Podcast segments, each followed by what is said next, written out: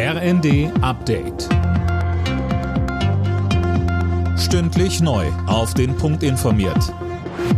Ich bin Daniel Stuckenberg. Bei einem Zugunglück in Griechenland sind mindestens 16 Menschen ums Leben gekommen. 85 wurden verletzt, so die Feuerwehr. Demnach stießen auf der Bahnstrecke zwischen Athen und Thessaloniki zwei Züge zusammen. Einer von ihnen entgleiste.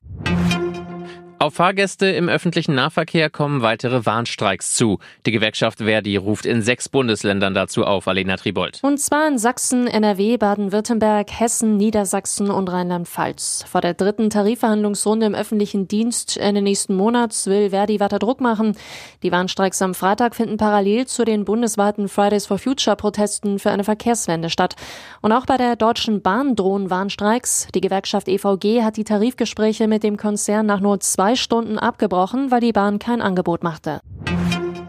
Nach langem Hin und Her starten heute die Energiepreisbremsen. Sie sollen Verbraucher vor zu hohen Strom-, Gas- und Fernwärmerechnungen bewahren, denn für einen Teil des Verbrauchs werden die ganz hohen Preisspitzen gekappt, so Thomas Engels vom Verbraucherzentrale Bundesverband. Bei Gas ist der maximale Preis 12 Cent pro Kilowattstunde. Das gilt dann aber nur für 80 Prozent des Gases, was ich verbrauche und für den letzten Anteil, da muss ich tatsächlich voll bezahlen. Die Preisbremse zieht praktisch einen Deckel mit einer kleinen kleinen Öffnung ein und das hilft denen, die ansonsten noch höhere Rechnungen hätten, als sie sowieso schon haben.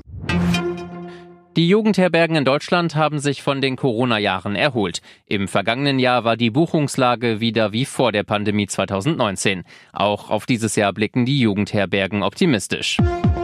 Alle Nachrichten auf rnd.de